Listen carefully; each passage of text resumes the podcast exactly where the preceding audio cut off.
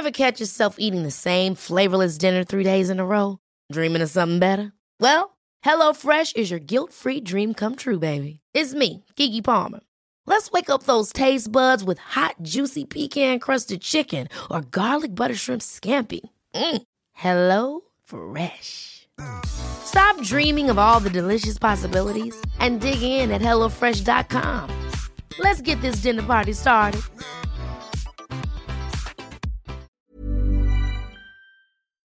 Heraldo Radio.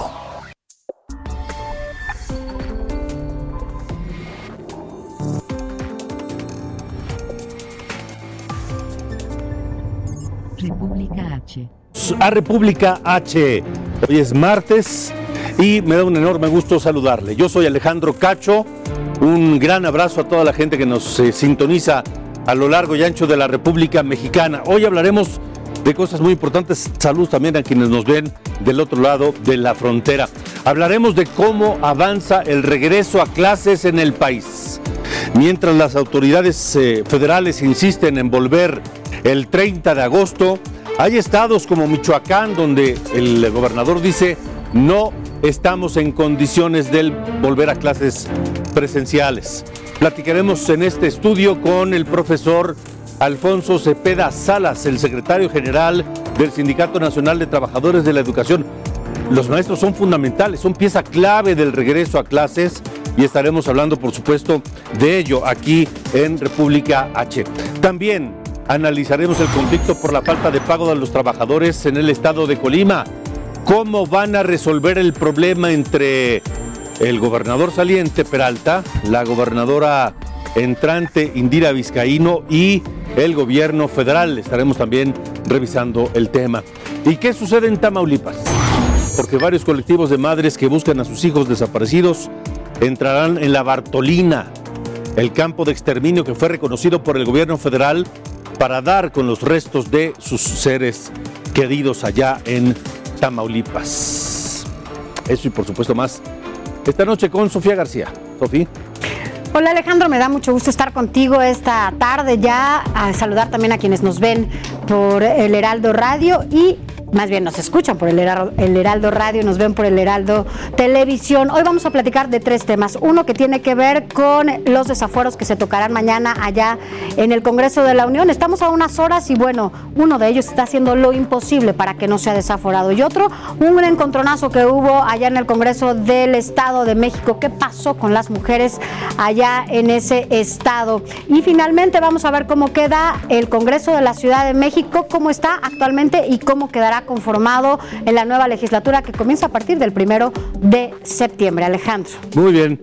Bueno, pues gracias, gracias, Sofía, Sofía García. Vaya telenovela la de Mauricio Toledo. El desafuero de Toledo, ya estaremos al tanto de ello. Esta noche la Secretaría de Salud Federal informó sobre el número total de contagios de coronavirus en el país. Y la cifra volvió a ser muy, muy alta. Sara, buenas noches. ¿Cuántos contagios en el país las últimas 24 horas? De acuerdo con la Secretaría de Salud, en las últimas 24 horas se registraron 19.555 nuevos contagios de coronavirus en México. 19.555 contagios nuevos en las últimas 24 horas. Hoy el subsecretario de Salud Federal, Hugo López Gatel, aseguró que el 54% de la población mayor de 18 años ya tiene esquema completo de vacunación contra el coronavirus. Llevamos ya en este momento prácticamente 73 millones de dosis aplicadas. Esto corresponde a 51.4 millones de personas adultas que han sido vacunadas y por lo tanto 57% de la población adulta ya está protegida. 54% son esquemas ya completos, tienen las dos dosis o la única dosis en los esquemas de una dosis y 46% son esquemas de reciente inicio. O sea que 54% de la población entre 18 y 40 años ya está vacunada, dice López Gatel. El problema con López Gatel es que nos ha mentido desde el día uno. El problema con Hugo López Gatel es que se ha convertido en el gran mentiroso de la pandemia en el gobierno mexicano. El secretario de Salud de Puebla, José Antonio Martínez adelantó que en el caso de enfermos de COVID, en caso de que se rebase el cupo de 1.587 camas con las que cuenta el sector salud en Puebla, las autoridades contemplan adquirir más insumos médicos, entre ellos camas. La ocupación hospitalaria en Puebla se ubica en 67% al día de hoy. Y los presidentes municipales integrantes de la Alianza de Municipios de la Costa de Oaxaca calcularon que el número de contagios y fallecimientos en la región rebasa hasta en 60% los datos oficiales. Explicaron que aunque las autoridades cuentan con datos duros, la información real la tienen ellos, pues cientos de familias se acercan en busca de ayuda o de tanques de oxígeno. Y luego de que Durango retrocediera a color naranja en el semáforo epidemiológico, operadores del transporte público solo podrán transportar hasta el 75% de su capacidad en las unidades. Además, tanto operadores como usuarios deberán portar cubrebocas y, por supuesto, deberán utilizar el gel antibacterial. La arquidiócesis de Morelia anunció que el arzobispo Carlos Garfias fue hospitalizado luego de dar positivo a COVID-19 pese a haber recibido la segunda dosis de la vacuna. La arquidiócesis de Morelia informó que el arzobispo no tiene síntomas graves, pero fue hospitalizado para mantenerlo bajo observación médica. Y llegó la temporada de cruceros en el Pacífico mexicano. Por ello, el gobernador de Jalisco, Enrique Alfaro, impuso la restricción de que solo turistas que cuenten con el esquema completo de vacunación puedan llegar, puedan bajar de los cruceros en Puerto Vallarta, aunque reconoció que la derrama de cruceros es vital para la activación económica, dijo que Jalisco atraviesa por la tercera ola de contagios. Y los dueños de bares y antos en Jalisco accederán a partir del jueves al fondo de apoyo gubernamental que les permitirá pagar los salarios a sus trabajadores. El cierre de negocios durante agosto obedece a una medida para evitar más contagios en la población más joven. Esto luego de detectarse que se incumplieron medidas sanitarias en todos estos eh, lugares. Jalisco evaluará las incidencias de casos activos de COVID para determinar el regreso a clases presenciales. En este momento, Jalisco está en semáforo rojo por los contagios. Sin embargo, bajó el número de fallecimientos y el nivel de gravedad de los pacientes. El gobernador Alfaro no impondrá nuevas restricciones, pero llamó a seguir cumpliendo con los protocolos allá en Jalisco. El gobernador de Michoacán, mientras tanto, Silvano Aureoles, dice que no hay condiciones para regresar a las clases presenciales. En una semana se presentaron 5.500 contagios en Michoacán.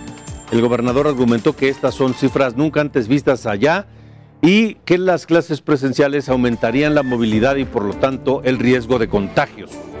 En Querétaro aplicará la segunda dosis a la vacuna Cancino a los maestros.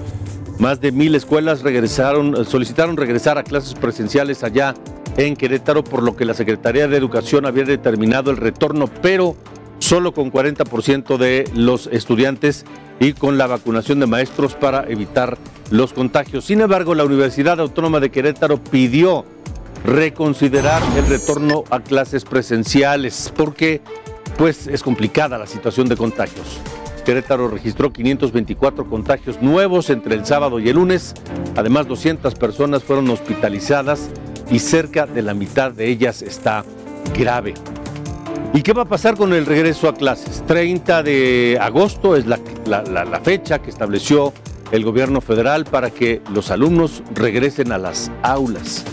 Y en medio de todo esto, el magisterio es fundamental, es clave precisamente para este regreso a clases. Y durante toda la pandemia ha sido clave para mantener las clases a distancia, para tratar de que los alumnos eh, sigan aprovechando el tiempo, sigan con sus clases, pero además se han convertido en una ayuda de, orden psicológico y personal para muchos de ellos. Hoy con nosotros, aquí en el estudio de República H, el profesor Alfonso Cepeda, el secretario general del Sindicato Nacional de Trabajadores de la Educación, a quien me da mucho gusto saludar. Gracias por estar aquí.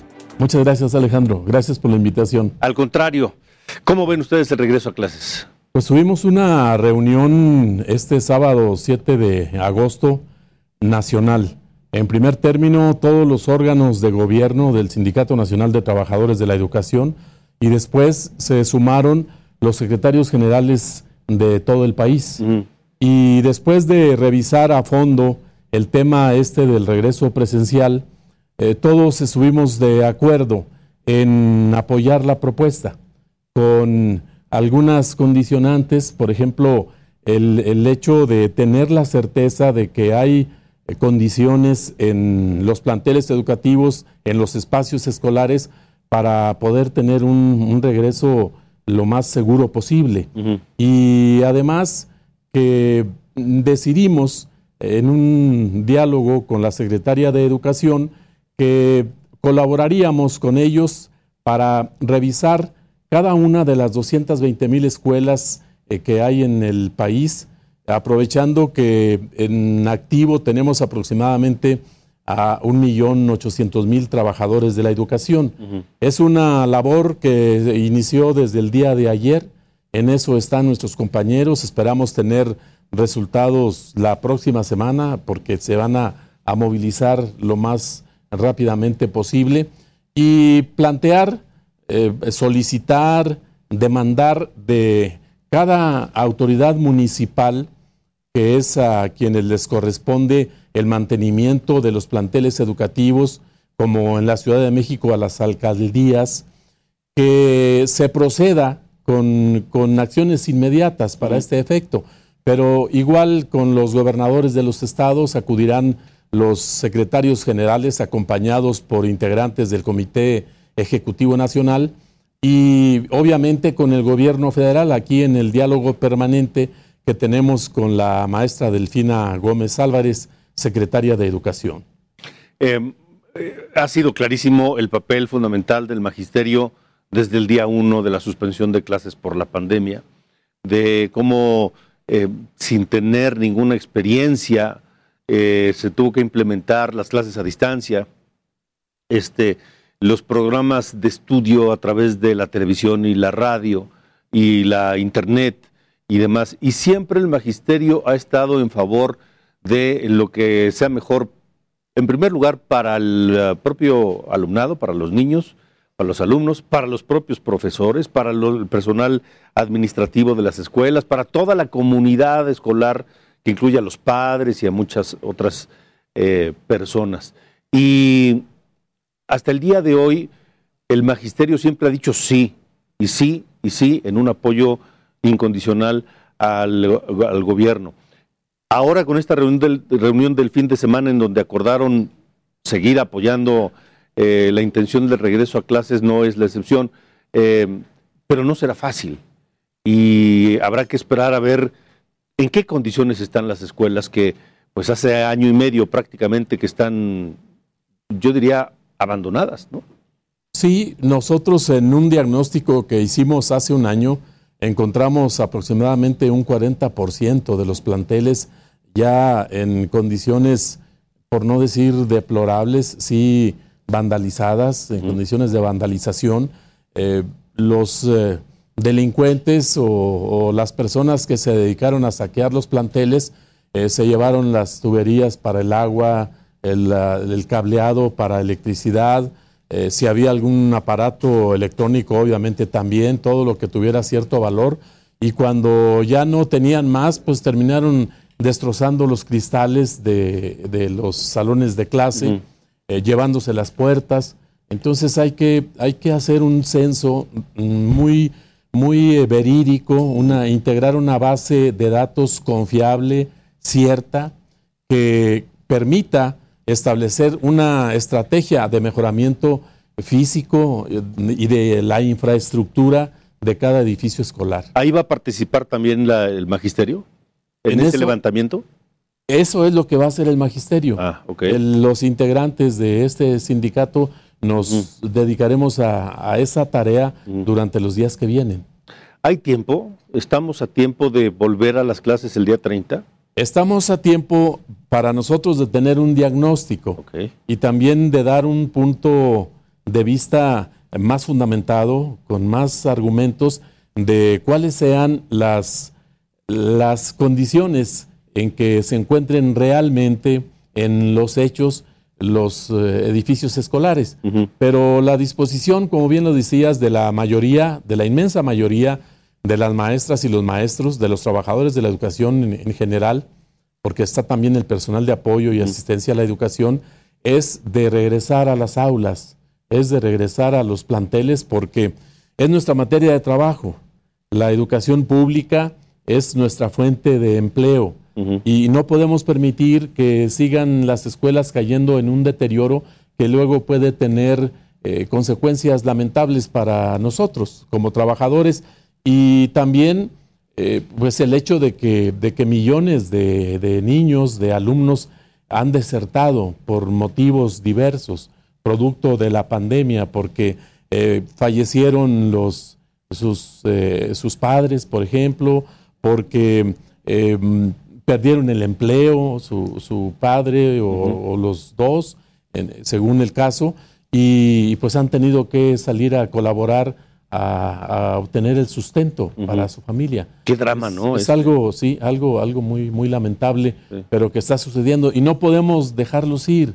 Tenemos que ir por ellos, porque eso también nos afecta. Es literalmente un rescate. Sí, sí, sí, un rescate. Y creo que bueno, ya lo dijiste, el magisterio siempre ha estado, aún antes de, que surgiera el sindicato, del lado de las instituciones. El magisterio eh, apoyó a José Vasconcelos para aquella gran campaña de alfabetización hace 100 años y también el magisterio estuvo, para, estuvo presente y estuvo ahí cuando Rafael Ramírez, eh, Simón Ramírez, adalides de la Escuela Rural Mexicana, llevaron las escuelas a, todos los ejidos, a todas las comunidades rurales, a todas las pequeñas congregaciones, y fue también una gran hazaña.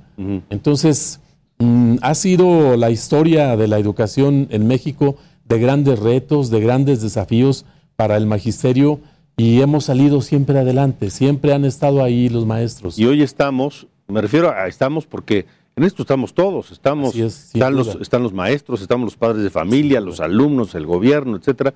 Ahora estamos frente a un desafío, pues por lo menos similar a estos dos que ya, que ya mencionaba. Sí, sí, sin duda. Eh, creo que, esta pandemia ha venido a pues a, remover todos los esquemas que, ya teníamos muy establecidos mm. en las diferentes sociedades del mundo y el problema está en todos los países. Y, el tema, hablando de educación en este momento que está sobre la mesa, no es, no es el regreso a clases presenciales, sino cómo regresar a clases presenciales.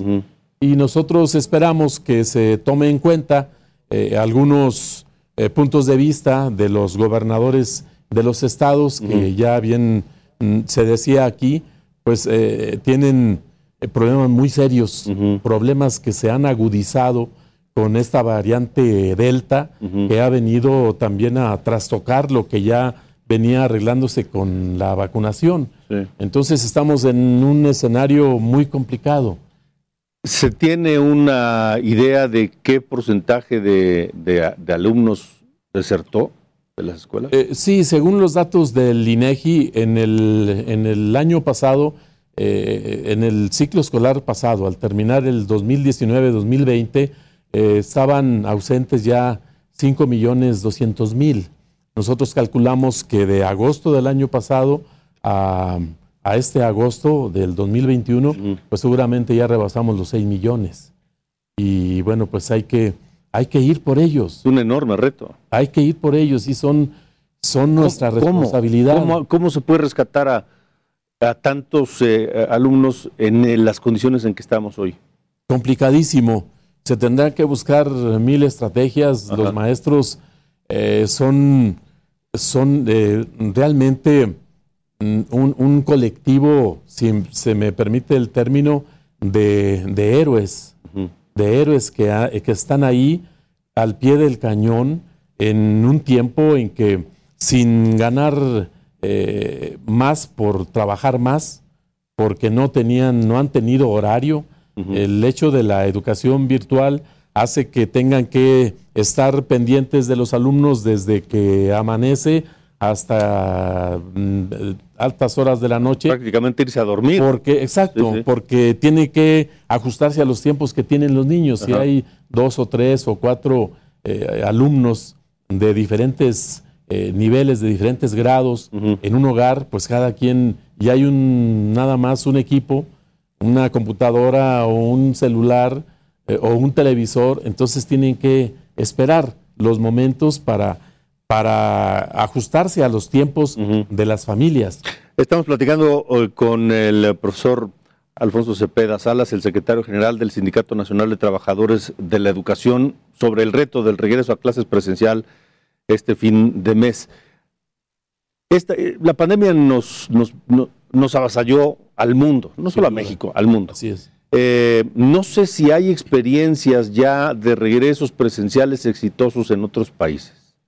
Eh, nosotros pertenecemos a una gran central de trabajadores de la educación que, se integra por 170 sindicatos de 172 países, son más de 400, 450 eh, sindicatos. Y tenemos un asiento en el Consejo, eh, en el Consejo Central, en el Consejo Directivo Central. Y tenemos reuniones periódicas, bueno, en el último año y medio han sido virtuales, pero estamos al tanto de lo que sucede. Y la verdad es que todo mundo está haciendo un esfuerzo por regresar a clases presenciales. En, Europa, con todos los problemas, pues se las han ingeniado para darle ciertas modalidades al regreso presencial, que quizás sea lo mismo que tengamos que hacer aquí en México. Y lo mismo sucede hasta en Latinoamérica. todos, todos los países ya hicieron un gran esfuerzo para regresar a clases presenciales.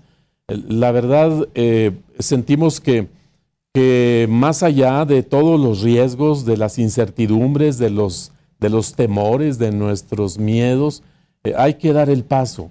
El, el, shock que, que se ha dado en los estudiantes, en los niños, por el confinamiento es brutal. Sí. E igualmente nuestras compañeras maestras, nuestros compañeros maestros eh, ya, ya quieren estar en sus espacios de trabajo, ya quieren estar en el frente a frente, en el cara a cara con sus alumnos. y, eso es algo que, que también, también eh, perjudica en mucho la salud integral de todos. Pues eh, suerte, más que suerte, éxito, éxito en este esfuerzo enorme que hay que hacer para el regreso a clases, donde el magisterio, insisto, es pieza clave. Este, habremos de contribuir todos, los padres, los alumnos, por supuesto los gobiernos, y el sindicato está poniendo su parte. Éxito para, para lo que viene. Muchas gracias, Alejandro. Yo nada más quisiera decir que en algunos países eh, despidieron a maestras o a maestros cuando se vino la pandemia, en otros les redujeron su salario y, bueno, afortunadamente aquí en México se nos respetó el, sueldo, las prestaciones, eh, pudimos avanzar para entregarles plazas de base. Hasta este momento a 466 mil trabajadores de la educación en dos años y, tres meses, que me parece eh, es histórico, no, se, no había sucedido en el sindicato, darle certeza laboral a tanta gente. Fuimos un grupo de prioridad para la vacunación y, bueno, creo que tenemos que corresponder con el Estado mexicano. Y eso será sin duda un hecho. Eh, ya rápidamente nos queda un minuto. En, el tema de la vacunación, eh, ¿cómo están? Se habla de que habrá necesidad de una segunda dosis de la vacuna que recibió el magisterio de Cancino. Este, falta todavía magisterio, parte del magisterio por vacunar. ¿Cómo están? Eh, nosotros tenemos un 8, de un 8 a un 10% que no se vacunó mm. por diversas razones. Ya hicimos el compromiso con el, con el ISTE, con el director del ISTE, mm. para que se abran módulos y que los compañeros que no se vacunaron soliciten hacerlo. Por otro lado, la controversia esta de si la vacuna Cancino es eh, realmente eficaz, efectiva o no, eh, es, es algo que tiene que revisarse a fondo, que tendrán que revisar las autoridades sanitarias, pero si hubiera necesidad de una segunda dosis, estamos seguros que al solicitarla tendríamos una respuesta favorable sin duda. Qué bueno, qué bueno, pues que así sea. Éxito nuevamente. Gracias, gracias, gracias al profesor Gracias. Alfonso Cepeda Salas, el secretario general del Sindicato Nacional de Trabajadores de la Educación. Mantengamos la comunicación porque va a ser necesario. Sí, señor, me dio mucho gusto saludarte, Alejandro. Igualmente, gracias, siempre. gracias. Hasta Nosotros luego. vamos a una pausa, regresamos. Estamos aquí en eh, República H. Sofía García nos va a hablar del tema del desafuero de Mauricio Toledo. Hablaremos con la gobernadora electa de Colima. ¿Cómo van a resolver el tema? No tienen dinero para la nómina. Bueno, vamos a ver cómo le hacen.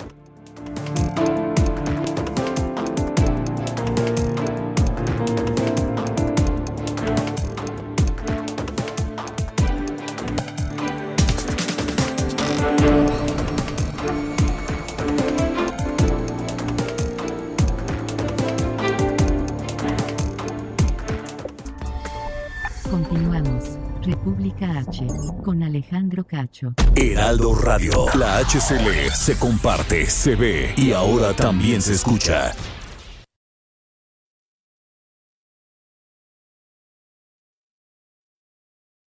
Heraldo Radio. Regresamos. República H. Con Alejandro Cacho. En voz del propio gobernador saliente de Colima, que el gobierno del estado se quedó sin dinero y que no había ni siquiera para pagar la nómina la última quincena del mes pasado. Pues hemos estado pendientes del tema. Hablamos en, un primer, en una primera instancia con el gobernador Peralta, después preguntamos la opinión de la gobernadora electa Indira eh, Vizcaíno, eh, pero el fin de semana el presidente López Obrador estuvo en Colima y habló con ambos y me parece, gobernadora Indira Vizcaíno, gracias por estar aquí en República H, me parece que ya encontraron una salida. Al contrario, Alejandro, muchísimas gracias a ti por la oportunidad. Pues tanto así como una una salida me parecería que, que es como decir que ya está todo resuelto y atendido, pero más bien yo diría primero el reconocimiento, obviamente a la sensibilidad, a la humanidad del presidente, que su preocupación es garantizar el salario de las y los trabajadores del, del gobierno del estado de Colima, porque de ello dependen sus familias mismas, y que en esta lógica lo que dice es pongámonos de acuerdo para ayudar a que se garantice el salario de estas familias eh, colimenses. Pero lo que nos pide es hagámoslo de manera conjunta, es decir, que todo aquello que se pueda resolver hasta donde le pueda dar al propio gobierno de México sea en acuerdo con el gobierno saliente y con el gobierno entrante. Eso precisamente para buscar que se atienda de manera específica el tema de sueldos y salarios, pero también que se vigile que el recurso que llegue al gobierno del Estado para este concepto realmente se aplique eh, en este sentido, porque al final pensar que a mitad de año hay un gobierno estatal que ya no tiene los recursos ni siquiera para la nómina, obviamente nos lleva a la reflexión de todo lo que hay, además en deuda, en retraso, en eh, transferencias que se tendrán que estar haciendo a los órganos autónomos, inclusive a los otros poderes del Estado, y todo lo que eso significa en la crisis económica que hay precisamente en el gobierno estatal. Eh, gobernadora, ¿qué- ¿cómo le van a hacer? ¿El, el gobierno federal va a solventar de entrada el, el- el faltante o se va a solicitar algún crédito? ¿Cómo le van a hacer? Tendrá que ser una mezcla de soluciones. El día de hoy tuvimos la primera reunión conjunta con la Secretaría de Hacienda, en la que ella se planteó el poder resolver de primer momento lo respectivo a la última quincena del mes de julio y la próxima semana está revisando la primer quincena del mes de agosto. Eh, En un, momen- en un primer momento es, insisto, solamente el recurso necesario para la nómina de los trabajadores y obviamente en función de que este recurso llegue y se entregue para lo que está siendo destinado, pues entonces se podrá acceder a recursos en los próximos meses, que no necesariamente será solo recurso extraordinario, seguramente eh, de una manera combinada cuando nosotros entremos a la administración tendremos que recurrir también nuevamente a los cortos plazos, tendremos que recurrir a hacer una reestructura profunda, eficiente de la planeación y del gasto de los recursos públicos del Estado de Colima y con un plan de austeridad bastante intenso que nos permita ir regularizando la situación económica del Estado. Porque además, eh, en palabras del propio gobernador Peralta, hoy admitió que la deuda que dejará será mayor a la que se había venido manejando. La deuda a largo plazo será sin duda mayor a la que él recibió, pero además eh, si bien no puede dejar cortos plazos, la deuda que está generando o que estará dejando en proveedores, en salarios, en transferencias, en otros conceptos por pagar como INS, ISPE, ICR, retenciones, etcétera, al Instituto de Pensiones y demás, pues nosotros estamos haciendo un cálculo de que será de cerca de los cuatro mil millones de pesos en todo lo que no se previó para el pago de aguinaldo y que si esto lo sumamos a la deuda a largo plazo, pues estamos hablando de que será una deuda de cerca del, del equivalente al 50% del presupuesto anual del Estado. A mí me parece que sí. Eh, nosotros muchas veces en campaña dijimos, creemos que vamos a recibir un Estado peor a lo que nos imaginábamos y con sinceridad te digo que esto rebasa cualquier expectativa, es peor a lo peor que nos imaginamos, pero también comprendemos que tendremos que actuar de manera responsable y estricta en consecuencia. Eh, sin duda, sin duda, responsable con uh, austeridad y demás, y estricta, estricta en el sentido de que tampoco puede ser que de pronto el actual gobierno diga, bueno, pues yo ya acabé y ahí les dejo el problema, ¿no? Responsable y estricta porque tendremos que actuar de forma distinta a partir de que nosotros ingresemos, pero también responsable y estricta porque tendremos que llevar a cabo las auditorías que sean necesarias y de encontrar irregularidades, actuar en consecuencia. Nosotros no vamos a ser cómplices ni comparsas de nada que se haya hecho en contra del patrimonio de las y los colimenses. Eh, gobernador, entonces, eh, ¿algún mensaje de Indira Vizcaíno, gobernadora electa de Colima, que aunque en este momento no es su responsabilidad lo que está ocurriendo con las finanzas del Estado, no es su responsabilidad pagar la quincena atrasada de los trabajadores, ni la que viene, ni la de los próximos dos meses, pero ya está asumiendo la responsabilidad de, de, gobernadora electa. ¿Qué, ¿Algún mensaje a los colimenses, a los trabajadores del Estado? Bueno, pues primero eso, justamente no es nuestra responsabilidad en este momento, sin embargo también asumimos que al ya haber iniciado el proceso de entrega-recepción, estaremos de forma atenta y vigilante revisando que los recursos que se reciban en estos eh, dos meses y medio que le restan a esta administración sean bien utilizados en favor de las y los colimenses, que también asumimos el compromiso de revisar a profundidad la manera en la que se ha ejercido el gasto en el estado de Colima para que, insisto, si hubiese irregularidades, actuar en consecuencia y también eh, mandar este mensaje claro a las y los de que nosotros llevaremos una administración con mucha responsabilidad y respetando una planeación financiera que se tenga que hacer en el Estado justamente para evitar estas, estos problemas hacia el futuro o disminuirlos al menos. Pues, eh, gobernadora, gracias por haber estado en República H. Vamos a seguir muy atentos de lo que ocurra en las próximas semanas y meses y por supuesto de la toma de, posesión eh, allá en, la ciudad de Colima. Muchas gracias por haber estado nuevamente con nosotros. Al contrario, Alejandro, muchísimas gracias a ti y a todos los que nos escucharon. Un abrazo para todos. Igualmente, gracias. La gobernadora electa de Colima, Indira Vizcaíno. Vaya problemón, vaya problemón que todavía no asume la responsabilidad, pero ya de alguna forma la está asumiendo porque pues ¿Cómo le van a hacer? Si la deuda que va a dejar el actual gobierno es de más o menos la mitad de lo que significa el presupuesto de todo el año. Vaya. En fin, de última hora. Esto es importante. De última hora. El Tribunal Electoral del Poder Judicial de la Federación, luego de que parece que está terminando con su crisis interna, ya sorteó y asignó las impugnaciones de las elecciones a las gubernaturas de Nuevo León, San Luis Potosí, Chihuahua y Querétaro. Es decir, ya se sabe qué magistrados van a estudiar los casos y propondrán una resolución en cada uno de ellos. Ojo, a ustedes que nos escuchan en estos estados, en Nuevo León, en San Luis Potosí, en Chihuahua, en Querétaro, ojo, la distribución de esas impugnaciones quedó así.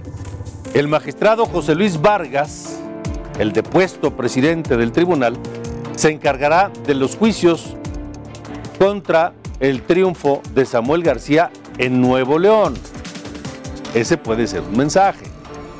Ojo, el magistrado Felipe de la Mata resolverá el caso del triunfo de Ricardo Gallardo en San Luis Potosí. La magistrada Mónica Soto tendrá el caso de la gobernadora electa de Chihuahua, María Eugenia Campos. Ojo, también ese puede ser un mensaje. Y el magistrado recientemente electo como presidente de transición del tribunal, Felipe Fuentes, se encargará del caso del gobernador de Querétaro, electo de Querétaro, Mauricio Curi.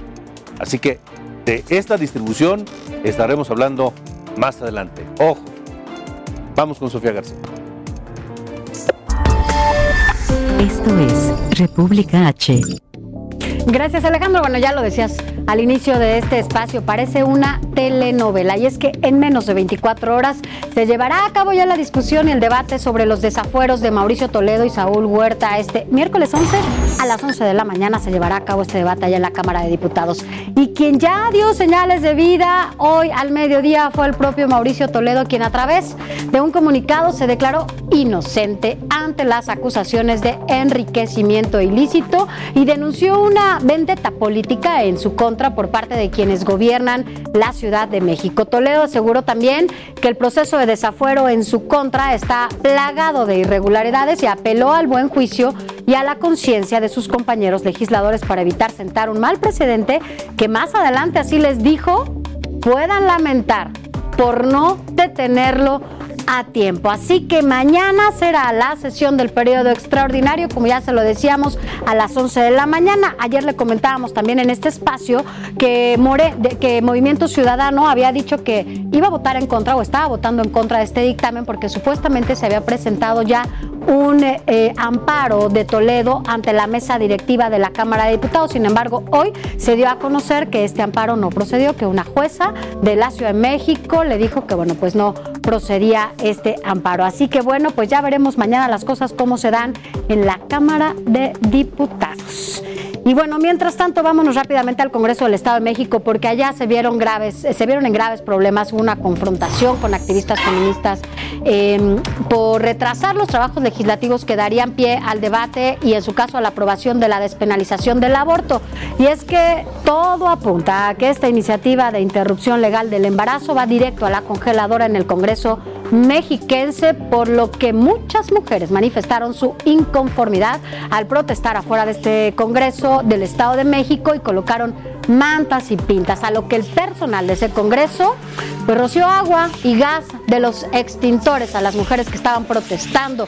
Sin duda las mujeres siempre han sido este talón de Aquiles que los gobiernos no han sabido cómo eh, darles los derechos que se requieren o las herramientas legales que se necesitan para que justamente ya no haya violencia y por ende tampoco sean criminalizadas por actos como este, como el aborto. Y vámonos rápidamente a esta radiografía que estamos haciendo de los congresos. Ahora le toca al Congreso de la Ciudad de México. Aquí, bueno, pues se renovó para este año y a partir de septiembre se llevará a cabo la segunda legislatura del Congreso Capitalino. Cuenta con 66 diputaciones, de las cuales 33 son votadas en las urnas y 33 son plurinominales, de acuerdo al número de votos obtenido, claro, por cada uno de los partidos. Actualmente hay 34 legisladores, de Morena, 11 del PAN, 6 del PT, 5 del PRD, 4 del PRI, 2 del PES de Encuentro Social, 2 del Verde y 2 sin partido.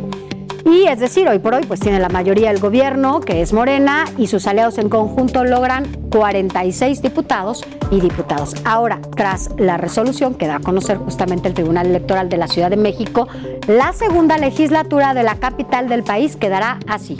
Morena son 33 diputaciones, PAN 14, más el diputado migrante que es panista, es decir, son 15.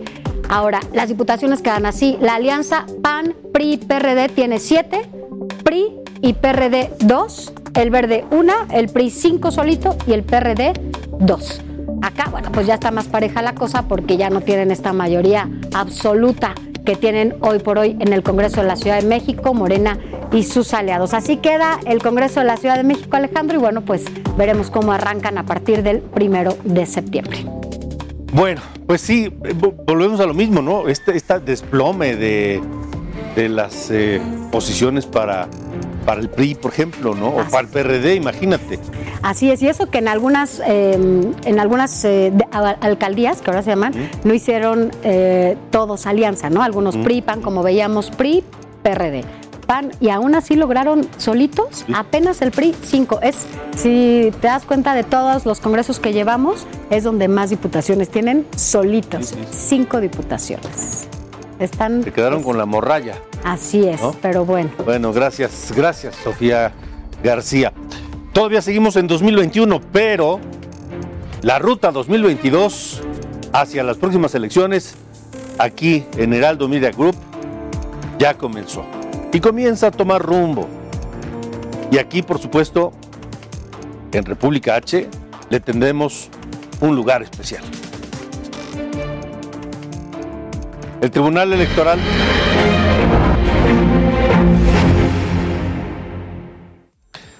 Ruta 2022. El Tribunal Electoral de Michoacán ratificó a Alfredo Ramírez Bedoya como el gobernador electo de Michoacán.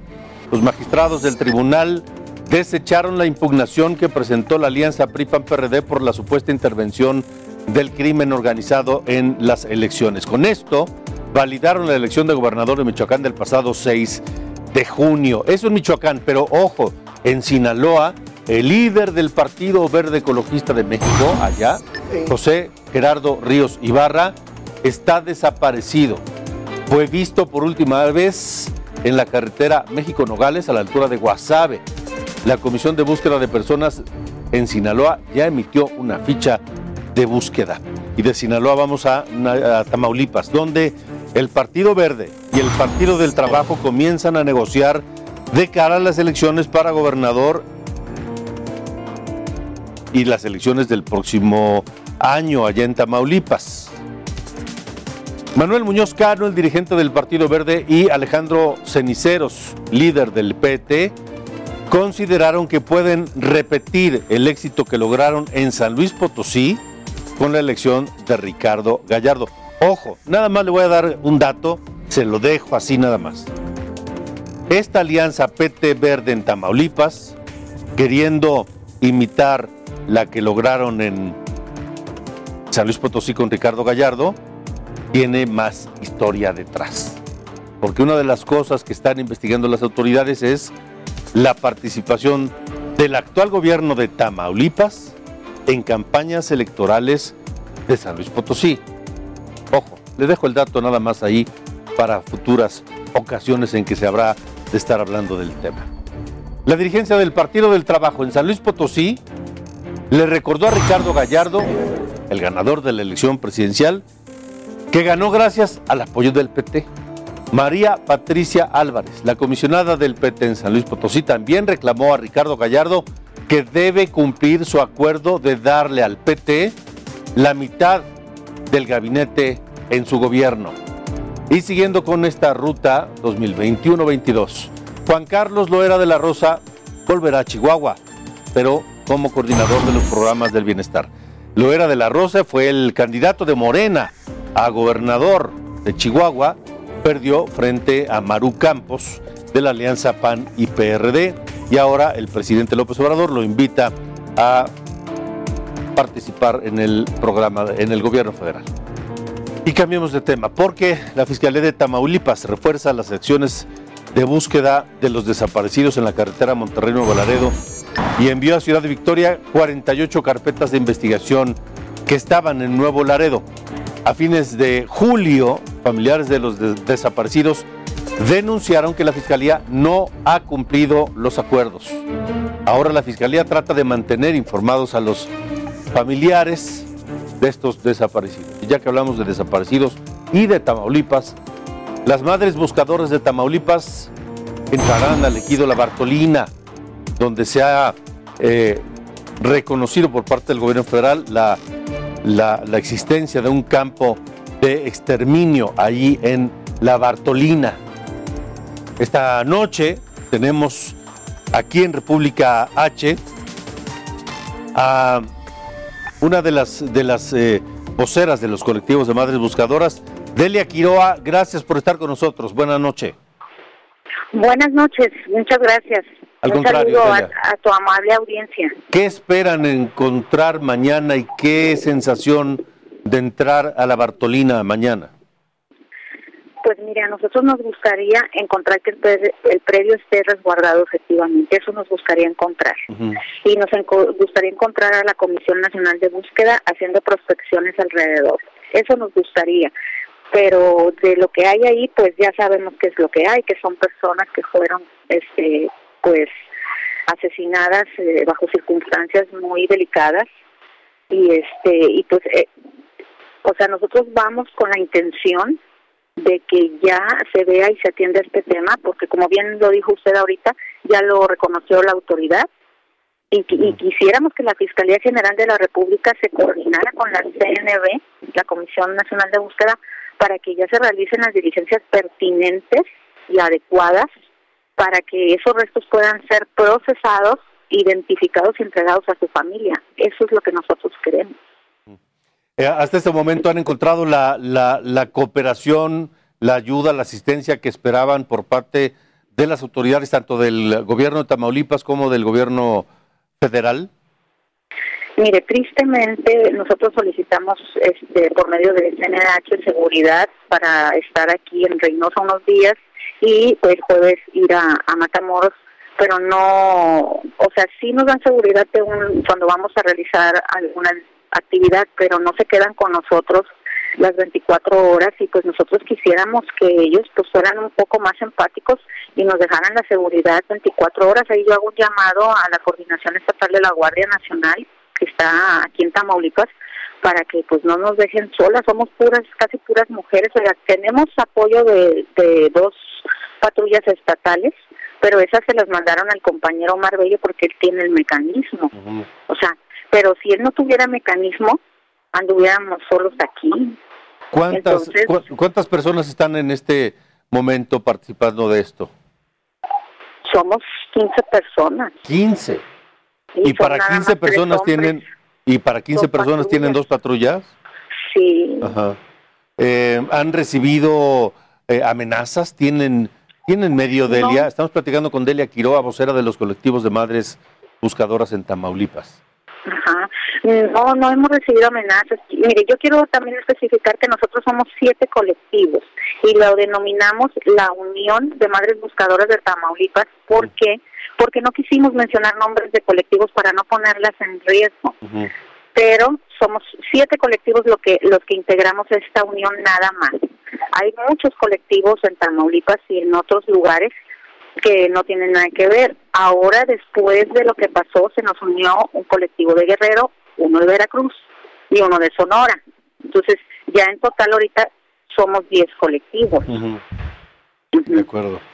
Pues eh, Delia, por favor, mantengamos la comunicación. Supongo que mañana será un día eh, estrujante para ustedes al entrar a este predio. Y, y bueno, pues eh, queremos también nosotros saber qué es lo que, lo que encontrarán ahí, Delia. Así que por favor, mantengamos la comunicación. Claro que sí, muchas gracias por su espacio y, y, y pues nada más este aprovechar el momento, si me lo permite, este para hacer un recordatorio a la autoridad que, que nosotros no estamos peleados con ellos, o sea, queremos que ta- se nos atienda, que se dé informe a las personas que están en angustia y que quieren saber quiénes están en, en ese predio y en muchos más, no nada más en ese, o sea, todos los restos que se han recuperado sean identificados y entregados a su familia. Ese es el objetivo y necesitamos de ellos y, y pues que queremos ¿verdad? que, que, que se comunique la Comisión Nacional de Búsqueda con nosotros, que se comunique la Fiscalía para que podamos hacer un plan y pues buscar la mejor solución para esto. De acuerdo. Delia, muchas gracias. Al contrario. Hasta luego. Sofía García. Esto es República H. Vámonos rápidamente a un recorrido por la República y es que destituyeron oficialmente al secretario de Seguridad de Baja California Sur, Germán Wong López. Fue detenido por la Policía Municipal de Los Cabos por disparar al aire mientras estaba borracho. Germán Wong López eh, se justificó al señalar que lo hizo cuando no estaba fuera de servicio. Cuando estaba fuera de servicio. El albergue San Juan Bosco de Nogales, Sonora, confirmó 33 casos positivos de COVID-19. El representante del lugar señaló que los migrantes contagiados fueron deportados de Texas. Viven hacinados y debido al sobrecupo del refugio se están contagiando ya que no hay espacio en los dormitorios y algunos duermen en la cocina. Y un enorme socavón eh, se tragó una camioneta en Cajeme, Sonora. El propietario salió ileso. Declaró que unos minutos antes había pasado por el mismo lugar y que todo estaba bien. Pidió un buen arreglo con el ayuntamiento, pues su auto le hace mucha falta para trabajar.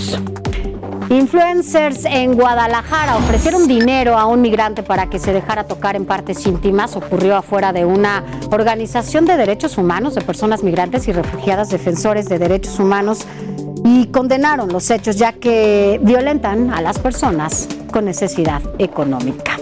Pobladores de San Felipe Orizatlán, en Hidalgo, retuvieron a un policía para pedir que se cumplan las obras en la localidad. Llegaron en camionetas a la presidencia municipal y amenazaron con machetes y palos con retener a la alcaldesa Erika Sab Lara, pero al no encontrarla se llevaron al vigilante. Exigieron a las autoridades que se comprometan a pavimentar y resolver los problemas de agua. Hasta aquí este recorrido por la República, Alejandro. Gracias, gracias Sofía, gracias a usted también por habernos acompañado en República H. Pase una gran noche y nosotros lo esperamos mañana. Y que hasta la próxima.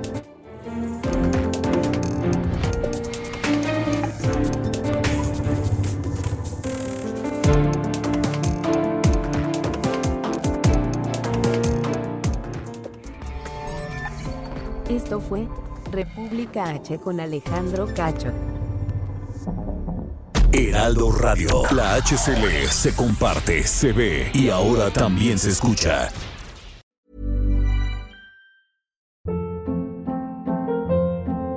Hold up. What was that? Boring. No flavor. That was as bad as those leftovers you ate all week. Kiki Palmer here, and it's time to say hello to something fresh and guilt-free. Hello Fresh. Jazz up dinner with pecan-crusted chicken or garlic butter shrimp scampi. Now that's music to my mouth. Hello Fresh. Let's get this dinner party started. Discover all the delicious possibilities at hellofresh.com.